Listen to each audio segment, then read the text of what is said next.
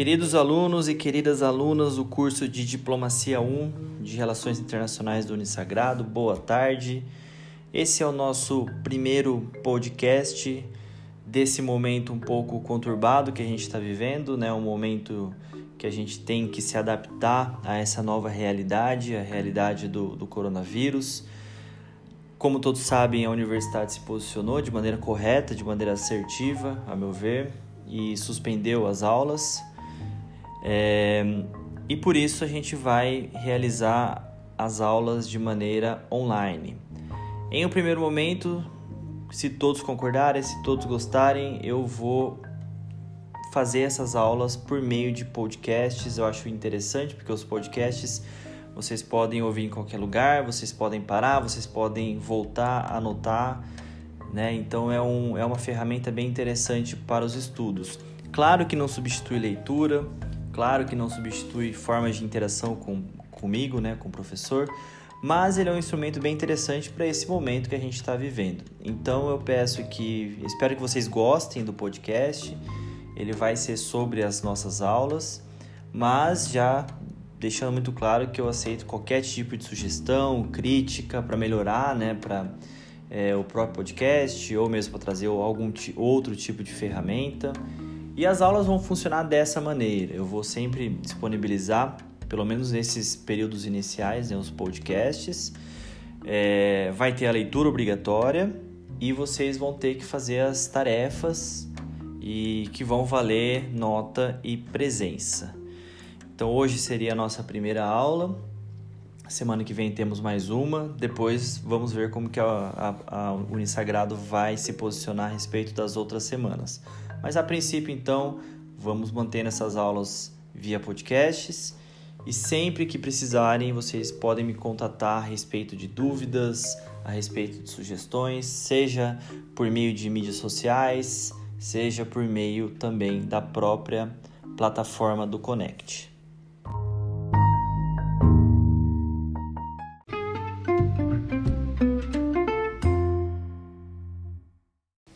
Voltando um pouquinho na aula passada, nós trabalhamos a questão da história da diplomacia Falamos bastante da diplomacia na época antiga, medieval, renascentista, moderna, clássica e contemporânea. A gente deu muito foco principalmente a partir da diplomacia moderna, clássica e contemporânea, na né, partida moderna, quando nós trouxemos propriamente o trabalho do Henry Kissinger em, no livro A Diplomacia. É, trabalhamos todos os conceitos dele, como equilíbrio de poder, como razão de Estado, como Realpolitik, como os conceitos mais atuais também, a detente, a diplomacia triangular.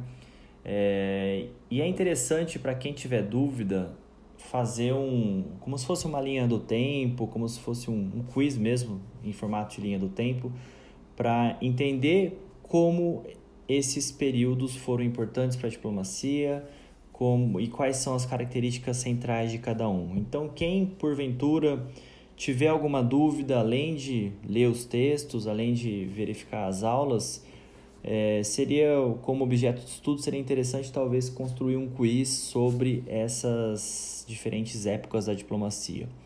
É, outra forma de vocês também compreenderem um pouco melhor essas épocas seria interessante talvez pesquisar e ler um pouco mais sobre as diplomacias tanto do Bismarck na Alemanha, quanto do Stalin, quanto do Winston Churchill, quanto do Wilson, presidente americano, quanto do Truman e do Nixon, que a meu ver são atores centrais em toda a teoria do Kissinger.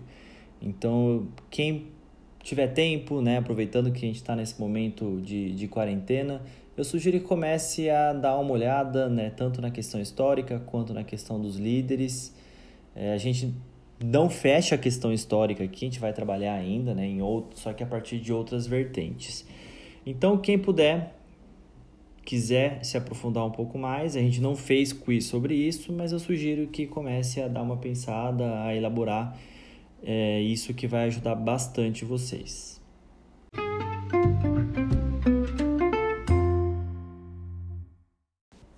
Bom, gente, na aula de hoje nós vamos entrar num tema bem específico da, da diplomacia que seria o direito internacional diplomático. É um tema muito interessante para a gente compreender realmente quais as funções do diplomata, quem faz diplomacia e, acima de tudo, quais são os tipos de órgãos que estão na diplomacia, que tipo de privilégios eles têm.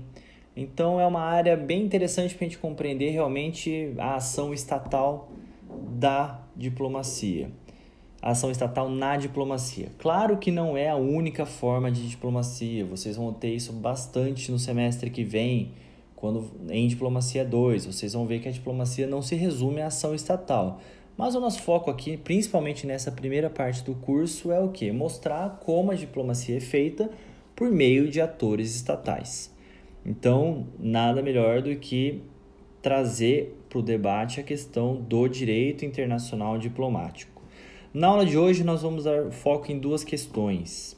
Primeiro, os órgãos e pessoas do direito internacional ou do direito de cada país que fazem diplomacia, como, por exemplo, chefe de Estado, ministérios e os seus ministros, agentes diplomáticos e os cônsules também.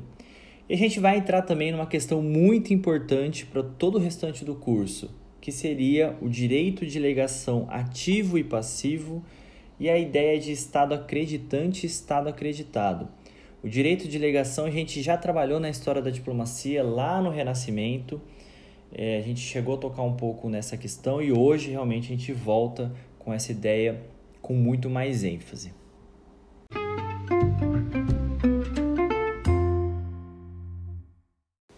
Então, o primeiro tópico da aula de hoje seriam os órgãos dos estados que atuam nas relações internacionais.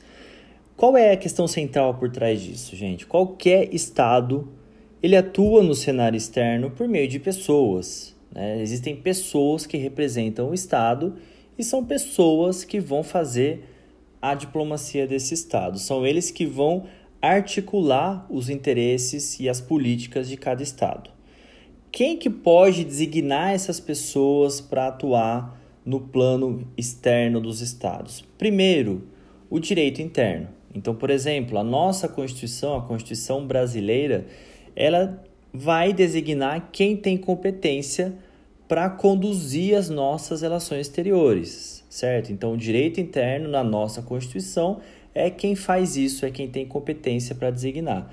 Outros países possuem outras leis que também fazem isso.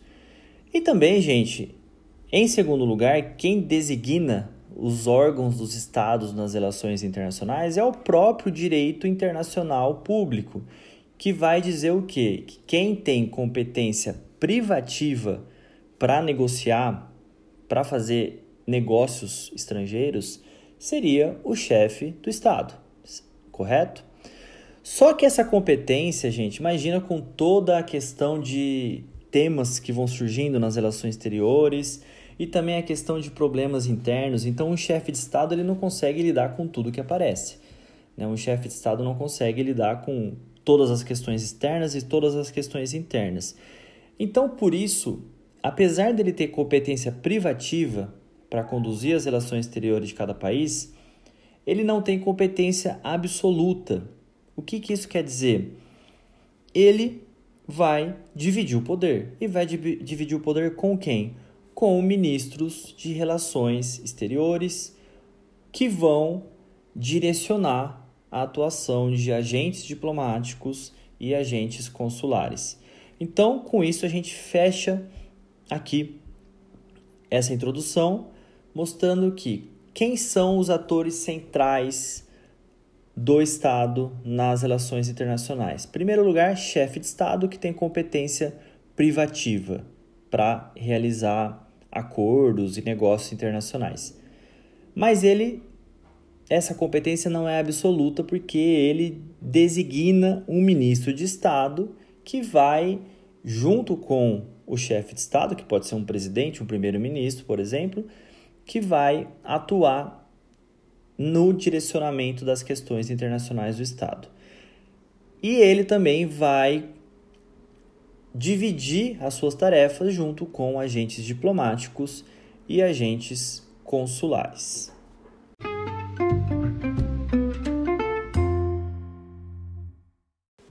Então vamos lá ao primeiro ator do Estado nas relações internacionais, que seriam os chefes do Estado.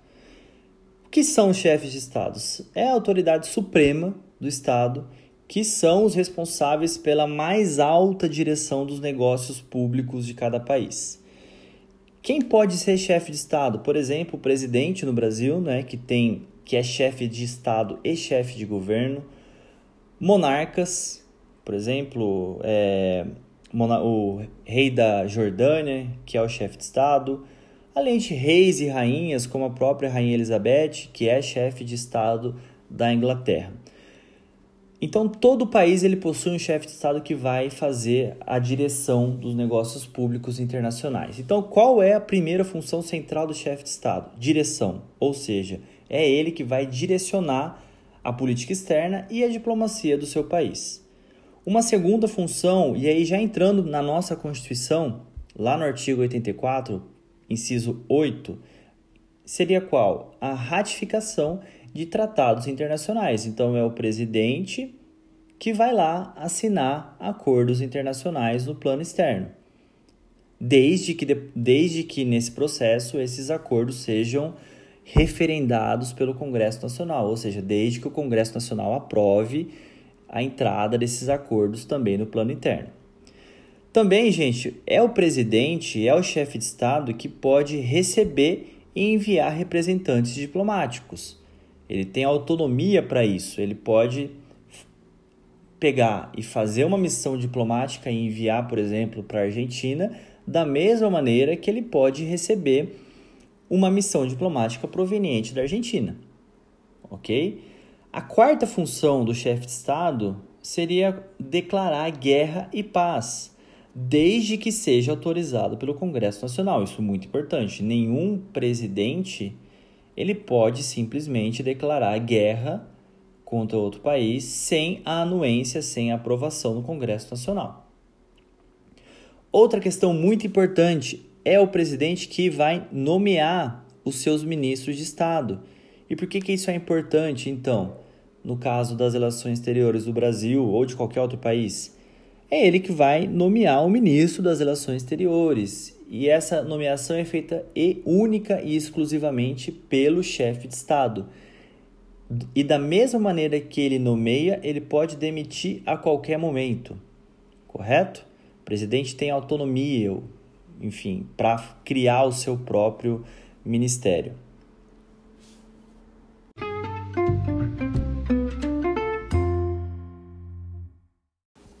Então, partindo da ideia de que o presidente tem autonomia para nomear os seus ministros, a gente chega no segundo ator de relações internacionais do Estado, que seria, claro, o ministro. Qual é o pressuposto de surgimento do ministro? Né? A gente já tratou muito bem isso na questão da, da na história, mas é que o Estado, o chefe de Estado, ele é é impossível que ele atenda totalmente, pessoalmente, todos os serviços do país. Então ele tem que lidar com a sua política doméstica, por exemplo.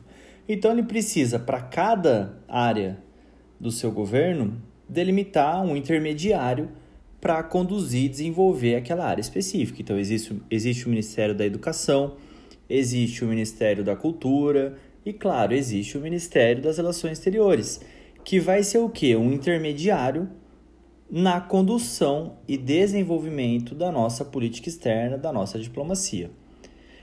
Em todo o mundo existem algumas denominações para o ministro de Relações Exteriores. Por exemplo, na Espanha seria ministro de Negócios Estrangeiros. Nos Estados Unidos seria o secretário de Estado. Na Inglaterra, no Reino Unido, seria o Foreign Office. E na América Latina, caso do Brasil, seria o chanceler. Então, no caso do Brasil, nosso chanceler é o Ernesto Araújo, assim como em diversos países da América Latina, todos se utilizam da palavra chanceler. Então, qual a função central do ministro de Relações Exteriores? Isso em todo o país, em todos os países.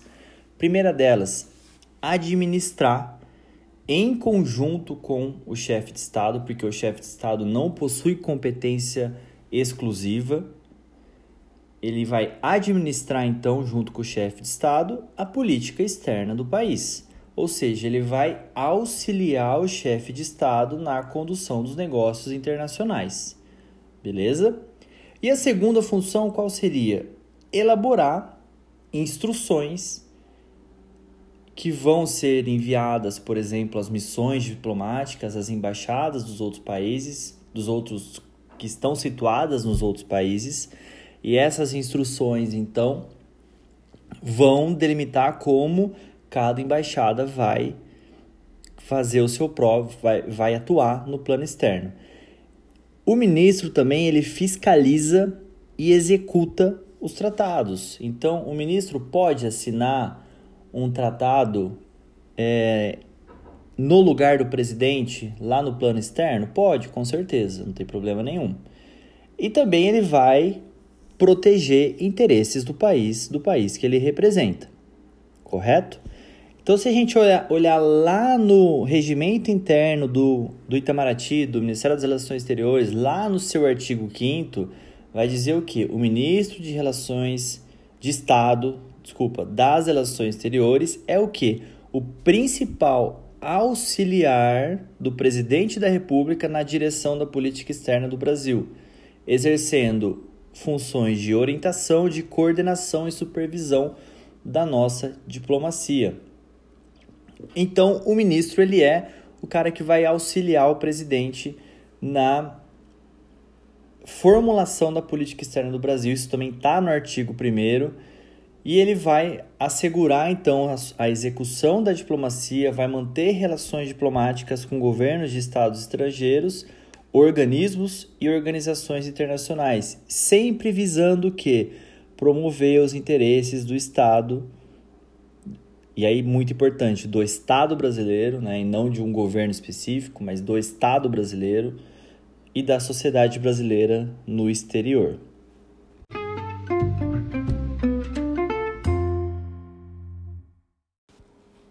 E aí nós entramos no terceiro ator central nas nossas relações exteriores, que seriam os agentes diplomáticos. Então, o que nós falamos anteriormente que quem gerencia, quem administra a nossa diplomacia, em primeiro lugar, chefe de Estado, em segundo lugar, ministro de Relações Exteriores, os dois em conjunto. Porém, gente, a gente já trabalhou isso na história das RIs, da diplomacia também.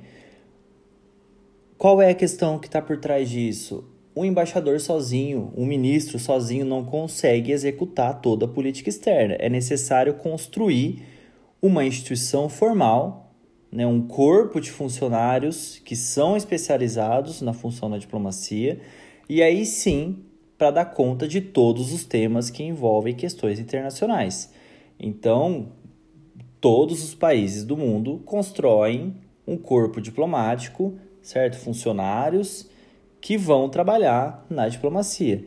Então, quem são os agentes diplomáticos? São funcionários que um Estado vai enviar a um outro Estado ou até mesmo a uma organização internacional para atuar na relação entre ambos, defendendo direitos e representando interesses políticos da nação. Então, qual é o objetivo dos agentes diplomáticos? Representação. Você representar, a função central é representar o Estado em questões públicas e políticas no exterior. Então, o diplomata enviado pelo Brasil ele vai representar o Estado brasileiro. E aí tem uma hierarquia, né? Cada, cada, cada país possui a sua hierarquia, mas no direito internacional isso fica muito claro que os embaixadores são os chefes da missão diplomática, os ministros plenipotenciários estão logo abaixo deles e logo abaixo deles os representantes diplomáticos. E, gente, muito importante aqui os agentes diplomáticos, toda a questão da diplomacia realizada, ela é ela foi regulamentada na Convenção de Viena sobre Relações Diplomáticas, que é de 61. Ela, ela é relativamente nova, né? Porque, gente, até então existia o quê? Um, um costume, né? Os diplomatas, eles se relacionavam por meio de, de, de respeito aos costumes, mas era necessário regulamentar isso de alguma forma. Era necessário você estabelecer como eles deveriam agir, quais suas funções. quais seriam as suas prerrogativas. Então, aonde nós encontramos todo esse direito dos diplomatas? Lá na Convenção de Viena sobre Relações Diplomáticas de 61, do qual o Brasil é, faz parte, do qual o Brasil é, assinou.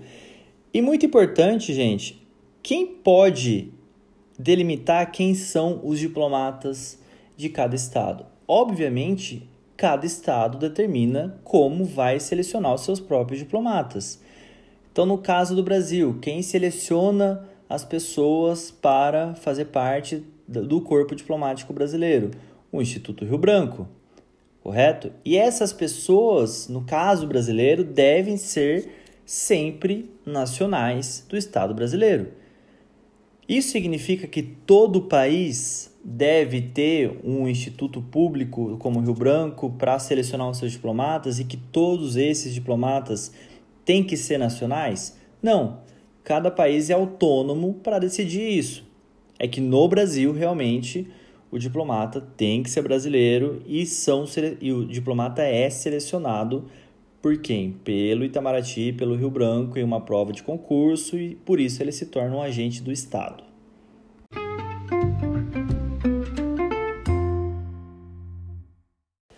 Mas claro que só a criação de um corpo diplomático não é suficiente para o país estabelecer relações diplomáticas com outro país. É necessário fazer o quê? Criar uma missão diplomática. O que seria uma missão diplomática? uma embaixada, por exemplo, que o Brasil envia para qualquer outro país. Então, o que é uma missão diplomática? Qual o conceito? É aquele local onde estão instalados os serviços diplomáticos, o pessoal diplomático e o pessoal técnico e administrativo, além de arquivos, além de sessões e departamentos. Então é a missão realmente, é a embaixada que vai ocorrer, que vai estar, estar disponível, né, estar é, colocada em diversos países. E, gente, muito importante: toda missão diplomática possui uma divisão de funções. Em primeiro lugar, existe o corpo diplomático que trabalha nessa missão diplomática, que são os funcionários da carreira diplomática, no caso do Brasil, os funcionários concursados, que são os funcionários que vão realizar todas as funções do diplomata, e é um cargo de natureza política, por que político? Porque realmente eles estão representando os interesses do Estado brasileiro e, ao representar, eles representa, representam a política do Estado, correto? Então, por isso é um cargo político. Essa é a primeira, a primeira divisão de funções. A segunda seria a oficial, que são cargos administrativos, cargos técnicos, como, por exemplo, intérpretes é, que atuam ali no, como, como oficiais ou até mesmo militares que estão ali em missões diplomáticas, né? eles não, não são concursados na, no Rio Branco, mas eles representam o Estado brasileiro. Então eles têm conhecimento, eles podem realmente entrar numa embaixada desde que com alguma função. Então qualquer pessoa que tem um cargo público e exerça uma função na máquina burocrática brasileira tem condição de atuar em embaixadas, desde que requisitado para tal. Em terceiro lugar, a terceira função seria as funções não oficiais, como por exemplo, pessoas que estão lá fazendo publicidade da diplomacia, jornalistas, é, contadores que trabalham, que não são contadores do governo, também familiares dos diplomatas, assim como qualquer tipo de secretário particular, assim como porteiro, assim como vigia, é, pessoal de limpeza, enfim, são pessoas que vivem o dia a dia da missão diplomática. Essas pessoas que não são concursadas, elas não necessariamente precisam ser nacionais do Brasil. Então, por exemplo, existe uma embaixada brasileira é, na França, o corpo diplomático, todos brasileiros, o corpo oficial, que são os cargos administrativos, técnicos, também todos brasileiros. O corpo não oficial não é necessário que sejam todos brasileiros. Então pode ter um publicitário francês trabalhando na embaixada brasileira, por exemplo. Tá? Da mesma maneira que no caso da embaixada japonesa que está aqui no Brasil, pode ter profissionais do Brasil trabalhando dentro da embaixada? Pode e deve, tá? Isso é muito normal. Então, a gente tem que saber diferenciar essas funções, essa, desculpa, essas, esses setores, tá? Existe o corpo diplomático, o corpo oficial e o corpo não oficial. Só que se a gente pensar nos agentes, existem algumas funções específicas do agente que a gente vai trabalhar na próxima aula, tá? Mas existem todas elas. A primeira, a central, é de representar interesses do Estado, é, coletar informações, negociar, enfim, todas essas que, é, funções centrais, mas não se preocupe com isso agora, a gente vai ver na próxima aula.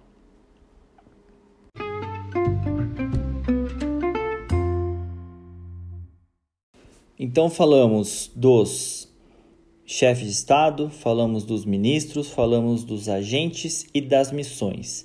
Agora, muito importante, eu quero que vocês prestem muita atenção. Eu espero que até agora tenha sido claro, mas eu quero que vocês prestem muita atenção na ideia a seguir que eu vou delimitar para vocês, que seria a questão entre a diferença entre Estado acreditante e Estado acreditado. O que está por trás disso? Então, por exemplo, o Brasil ele envia uma missão diplomática para a França, que se tornou uma embaixada. A França pode aceitar ou não aquela missão, aquela missão diplomática, correto? Quem envia a missão diplomática para algum outro país é o Estado acreditante, Tá? Então, ele sempre envia a missão diplomática, ele possui o direito de legação ativo. Então, ele ativamente possui o direito de credenciar, de, de desculpa, de acreditar uma missão diplomática. Ele pode enviar aquela missão diplomática. E muito importante, gente, qualquer estado antes de efetivar a nomeação da sua missão diplomática, ele vai mandar uma cartinha para o país para o outro país que vai receber a missão e vai falar, olha, esses são os meus diplomatas que vão ser enviados para minha embaixada na França. Você, país, você, França, aceita esses diplomatas? E aí a França vai olhar aquele documento e vai verificar se aceita ou não vai verificar se aquelas pessoas são personas gratas ou personas não gratas, não gratas. OK? Então, gente, o estado acreditante é aquele que envia. O estado que recebe a missão diplomática é o estado acreditado. Então, ele possui o direito de legação passivo. Por quê? Porque ele recebe aquela legação, aquela missão diplomática. E muito importante, então, o Estado acreditante, que é aquele que envia, ele deve fazer o quê? Solicitar ao Estado que recebe, ao Estado acreditado, se ele poder, se o Estado acreditado aceita aquela missão diplomática. Qual é a questão por trás disso? A missão diplomática só é aceita se o Estado que vai receber aquela missão diplomática dá o aval, considera aquela, aquelas pessoas como gratas. Ok? O Estado pode negar a entrada de alguns diplomatas no seu território, declarando essas, essas pessoas como não gratas, como pessoas não gratas? Sim, ele pode. Então a França, que vai receber os diplomatas brasileiros, por exemplo, 20 diplomatas brasileiros, ela pode falar: olha, dos 20 eu aceito somente 15 Pode. E o Brasil vai ser obrigado a substituir. O que não pode, claro, é você falar: olha, eu não aceito nenhuma missão diplomática. Afinal de contas, os países possuem relações diplomáticas, então precisa ter. Se você não aceita a missão diplomática, você está praticamente rompendo relações diplomáticas com aquele país, correto? E, gente, o fato de você não aceitar aqueles cinco diplomatas, por exemplo, torna obrigatório você motivar a decisão pelo qual você não aceitou. Então a França é obrigada a falar Brasil, eu não aceito esses diplomatas por tais motivos. Não é necessário. tá? Não é necessário, isso é muito importante também. O Estado não precisa falar por quê. Por que, que essa questão é muito importante também? A França pode descobrir que alguns diplomatas brasileiros são espiões, então por isso ela não quer aqueles diplomatas. Isso é muito, muito importante para o direito diplomático. E, gente, a questão da persona não grata, a gente consegue enxergar ela lá no artigo 9 da Convenção de Viena, parágrafo 1, que diz o quê? O Estado acreditado, né, aquele que recebe a missão, ele poderá a qualquer momento e sem ser obrigado a justificar sua decisão, notificar ao Estado acreditante, ou seja, aquele que envia, que o chefe da missão ou qualquer outro membro da missão do pessoal diplomático é persona não grata. Então ele pode, mesmo depois que a missão foi aceita, declarar aquela pessoa como persona não grata. Então, às vezes a pessoa praticou alguma ilegalidade no território. Como que vai fazer isso? Você praticamente expulsa o diplomata do território, né, falando que aquela pessoa é persona não grata. É, claro, gente, que esse é um ato não muito amistoso. Então, é, apesar de não ser necessária a motivação, né, uma carta, uma formalidade, é preciso ter uma razão plausível para isso. Você não pode simplesmente mandar qualquer diplomata embora e, ou deixar de receber qualquer diplomata. Então, é, é necessário ter algum, algum, algum viés muito aparente. Então, ah, a pessoa agiu como espiã. Caso da Rússia tem muito isso, né? É, os diplomatas interferiram em questões internas do Estado, quiseram se envolver com com partidos anti-governo, quiseram derrubar o governo, com certeza eles vão ser expulsos. Então isso é muito, muito importante. A questão de Estado acreditado, Estado acreditante, é central para a continuidade do, do, nosso curso. É, eu espero que eu tenha sido claro nessa explicação, porque caso não tenha sido, voltem, tá? O bom do podcast é isso, tá? Para vocês voltarem a qualquer momento. Então, a gente praticamente já está fechando a aula de hoje. Tem mais um pouquinho aqui e já fechamos a aula de hoje.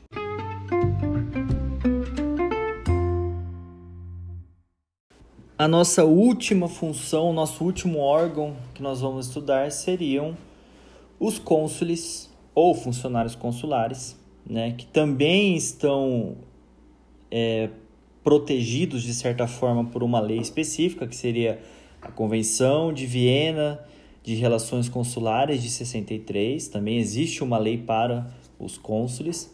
Mas muito importante, em primeiro lugar, é a gente delimitar diferenças em relação aos cônsules e aos agentes diplomáticos.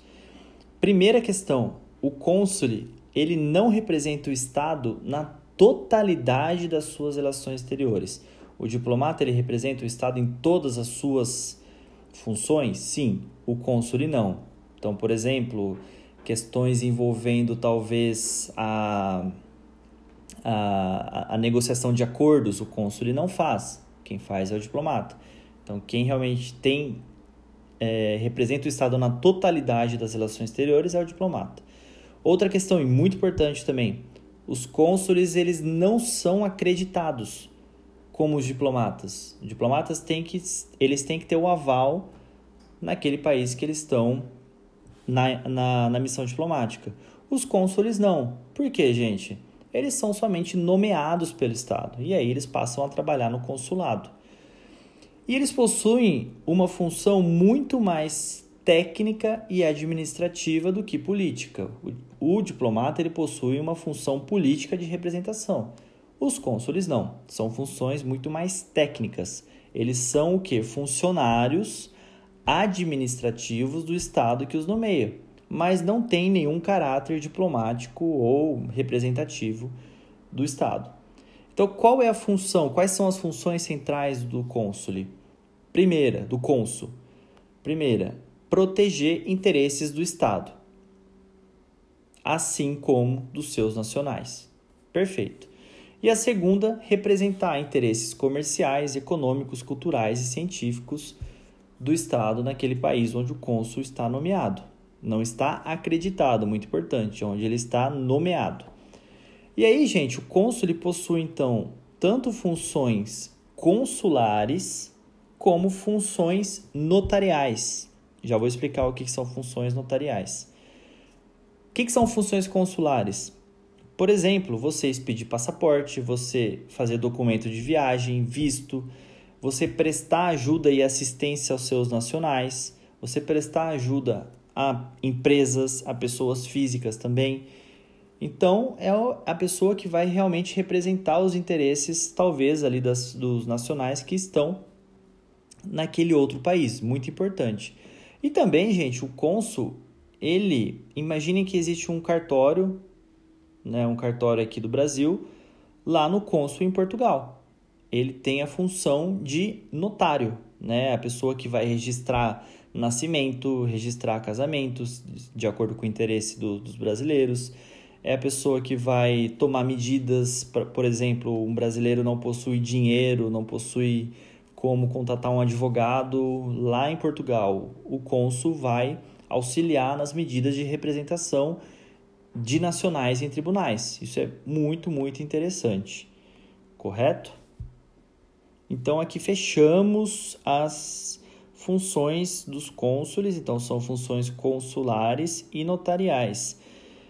É, se a gente observar, por exemplo, no próprio site do Itamaraty, existe um mapa que vai mostrar as embaixadas. Quem tiver curiosidade e quiser entrar no site do Itamaraty, existe um mapa com as embaixadas e consulados brasileiros. Então o Brasil tem embaixada praticamente no mundo todo, só em alguns países da África que o Brasil não tem. É... Já os consulados, eles estão mais centrados em lugares onde possui mais brasileiro no estrangeiro. Então tem muito consulado, por exemplo, na América do Sul, tem muito consulado nos Estados Unidos, vários consulados, tem muito na Europa e também alguns na China e no Japão. É, atualmente, o Brasil possui 140 embaixadas no mundo e 71, 71 repartições consulares no mundo. Então, o Brasil ele é extremamente muito bem representado no mundo todo.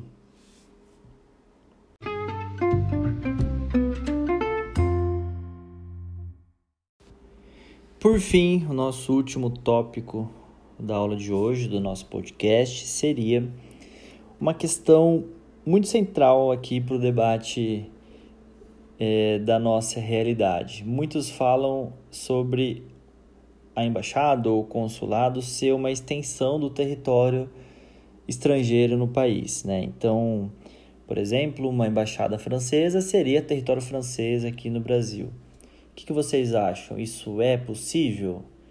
É, vários jornalistas, várias pessoas falam: ah, olha ali, é, é, o território da França no Brasil, o território de Portugal no Brasil. Só que isso, gente, não é verdade, tá? Embaixadas e, e consulados são territórios brasileiros. É, o que é uma questão central é que eles são territórios brasileiros, mas são invioláveis. Então, a gente vai ver isso na próxima aula, daqui duas semanas, de imunidades. É que, por exemplo, a polícia brasileira não pode entrar na embaixada de outro país, porque existe a inviolabilidade da missão diplomática. Mas isso não quer dizer que seja território estrangeiro. Tá? Tanto é território brasileiro que se alguém cometeu um crime dentro da embaixada ou do consulado, essa pessoa responde perante a lei brasileira, que é aplicada ali naquele território. Ok? Também é muito importante, empregados de embaixada e do consulado é aplicada a lei trabalhista brasileira. Então, a pessoa está trabalhando no embaixada no consulado japonês no Brasil, ela responde, ela recebe de acordo com a lei trabalhista brasileira. Então, não entrem na bobagem de falar que território, que embaixada é território estrangeiro no país. Não é. Sempre que alguém falar isso, por favor, respondam como um internacionalista deve responder.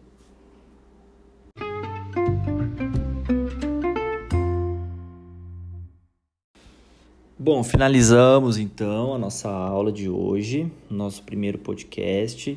Espero que vocês tenham gostado. Me desculpem por alguns eventuais erros de edição, alguns barulhos. É... E caso vocês tenham críticas, me mandem. Não se esqueçam de ler os textos. Os textos são muito importantes, ainda mais agora que a gente não tem as aulas presenciais. Então, o podcast é muito legal, muito bacana, auxilia a entender, mas só ele não, não, não basta, né? Então, leiam os textos. E o podcast é interessante também porque, por exemplo, às vezes vocês podem passar né, mais rápido, vocês podem voltar, vocês podem parar a hora que vocês quiserem. É, eu vou criar alguns intervalos, vocês vão ver né, quando vocês estiverem ouvindo que existem intervalos. Então, Caso vocês se cansem, parem um pouco no intervalo, vai fazer alguma coisa, vai tomar um café e voltem depois para o podcast. Eu tenho acesso a todo mundo que consegue ouvir o podcast, então não se esqueçam disso, tá? Ouçam sempre e qualquer dúvida, qualquer sugestão, me mandem a qualquer momento. É, vou mandar o quiz para vocês fazerem e espero que tenham então gostado. Lembrando que o quiz vale presença e vale nota também. Então é com ele que eu vou conseguir dar presença para vocês nesse semestre. Espero que todos tenham uma ótima semana, um bom final de semana, descansem, estudem, leiam bastante e semana que vem eu retorno com vocês. Um grande abraço.